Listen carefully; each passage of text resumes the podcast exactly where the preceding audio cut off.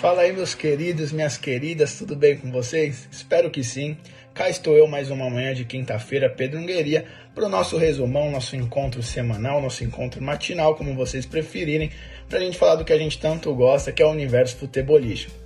Dessa vez eu vou tentar ser um pouco mais rápido e vou seguir uma temática um pouco diferente, até porque nós tivemos muitos torneios, muitos jogos, então para a gente não se perder em questão de data, em questão de quando aconteceu o jogo, por qual competição aconteceu, eu vou tentar ser um pouco mais didático e explicativo e seguir por essa divisão dos campeonatos. Aí eu espero que fique um pouco melhor. Caso vocês não gostem ou tenham alguma sugestão para fazer sobre o que a gente pode melhorar ou algum outro formato, deixe nos comentários para a gente debater e ter aí ideia do que fica melhor para vocês entenderem bastante sobre tudo o que aconteceu na última rodada. Bom, vou começar pela Copa Libertadores da América. Na terça-feira, dois brasileiros entraram em campo. Tivemos aí o Flamengo, que está com toda essa questão da pandemia, jogadores infectados, mas mesmo assim jogaram contra o Barcelona de Guayaquil. Venceram lá no Equador por 2 a 1 e deram uma acalmada nos ânimos devido aí à reestreia que foi contra o Independente Del Valle, que foi 5 a 0 para os donos da casa e deixou a situação um pouco bagunçada lá na Gávea. Além deles, tivemos também São Paulo LDU. O São Paulo perdeu por 4 a 2 dos equatorianos deu uma complicada ali, vai ter que torcer por, por adversários, vai ter que ganhar do River no Monumental. A situação deu uma complicada, mas como o futebol é uma caixinha de surpresa, a gente não pode deixar de levar nada em consideração, então vamos esperar para poder ter mais certeza do que vai acontecer aí com os comandados de Fernando Diniz. Na terça-feira foi só isso. Depois, na quarta, tivemos mais três brasileiros em campo. Palmeiras empatou em 0 a 0 com o Guarani. Um jogo difícil de se assistir, confesso, mas foi aí um resultado importante para o Luxemburgo, que segue invicto na Libertadores e na liderança do grupo qual está inserido. Além deles, tivemos também o Atlético Paranaense, que jogou contra o Colo-Colo, venceu por 2 a 0 os chilenos, dois gols contras, por incrível que pareça, e o Furacão também segue firme e forte aí na liderança do grupo. Por último, mas não tão menos importante, tivemos também aí Grenal, que não dá para ser menos importante, um dos maiores clássicos nacionais. 1 a 0 para o Grêmio, gol de PP, os comandados de Renato Gaúcho voltaram a vencer na Libertadores e deram uma maior embaralhada aí no grupo que estão inseridos, até porque é um dos que está mais confuso até então em relação à classificação.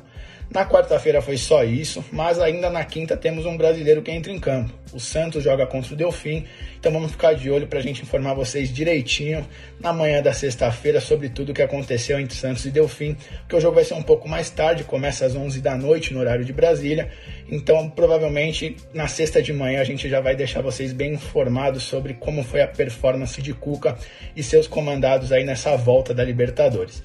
Agora eu vou deixar de lado um pouco esse torneio sul-americano, esse emblemático torneio sul-americano, e vou vir falar sobre a Copa do Brasil, que tiveram aí definidos os clubes que vão para as oitavas de final. Tivemos dois jogos na terça, mais dois jogos na quarta. Na terça-feira tivemos a América e Ponte, o América Mineiro venceu por 3 a 1 os comandados de Lisca já tinham apresentado uma performance positiva no jogo de ida que empatou, mas acabou que eles carimbaram aí né, o passaporte para as oitavas no jogo de volta, vencendo a Macaca por 3 a 1. O outro jogo foi entre CRB e Juventude. O CRB venceu, mas mesmo assim não foi o suficiente para bater o placar de ida do Juventude. E aí o time de Caxias também conseguiu essa vaga importante nas oitavas de final. Na quarta-feira tivemos mais dois jogos. O clássico entre Botafogo e Vasco, um jogão, ficou no 0 a 0 O glorioso de Paulo Autori teve aí a vantagem do jogo de ida e também carimbou o passaporte. Por último, tivemos aí o Ceará, o vozão de Gordiola, Guto Ferreira, venceu bem, venceu por 5 a 1 sem preocupações o Brusque, está inserido aí nas oitavas de final quando entram os clubes de Libertadores e aí fica em todo aquele molde que a gente já conhece de Copa do Brasil. Na quinta-feira, a Copa do Brasil segue. A gente vai ter aí mais um jogo importantíssimo entre Fluminense e Atlético Goianiense. O Fluminense que busca aí essa glória na Copa do Brasil, assim como o Dragão também tenta usar da Copa do Brasil para dar esse gás né, no, no, decorrer da temporada. Então teremos mais um jogão para a gente ficar de olho aí pela Copa do Brasil. Bom, falando de Copa do Brasil, foi só isso. Tivemos agora também o nosso querido Brasileirão, que não pode faltar, mas foi filho único o jogo do Brasileirão. Tivemos só uma partida Corinthians e Sport entraram em campo. O Sport venceu com gol de pênalti, gol de Maidana e acabou que deixou o Timão em maus lençóis, mas temos aí um campeonato todo pela frente, o Timão que está nesse processo de reestruturação com o Diego Coelho, então vamos ficar de olho nas próximas rodadas do Brasileirão para poder falar com mais propriedade sobre as duas equipes.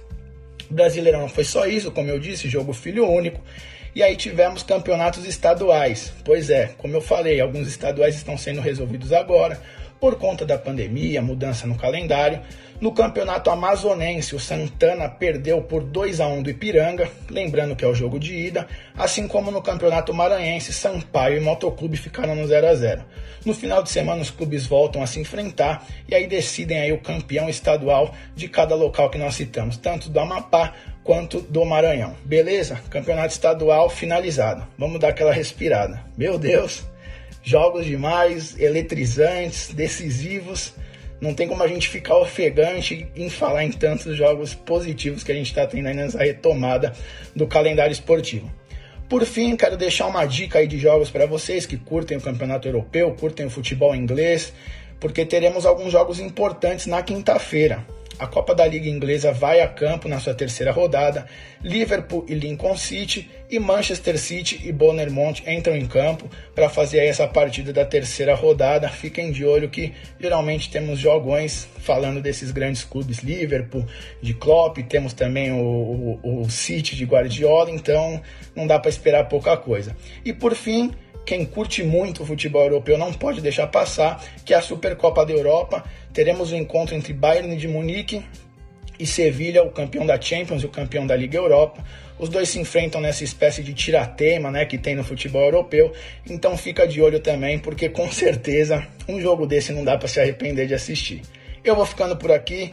Nosso resumão hoje é um pouco mais longo, com mais jogos. Eu espero que eu tenha ajudado, espero que eu tenha deixado vocês bem informados sobre tudo o que aconteceu. Fiquem de olho nas nossas redes sociais, no nosso site, até porque por lá a gente mantém vocês informados aí 24 horas por dia. Então não deixem passar nada sobre o mundo dos esportes. Eu vou ficando por aqui, agradeço a todos vocês que ficaram até agora, que ficaram informados. Um bom restinho de semana para todos. Um beijo no coração e até a próxima.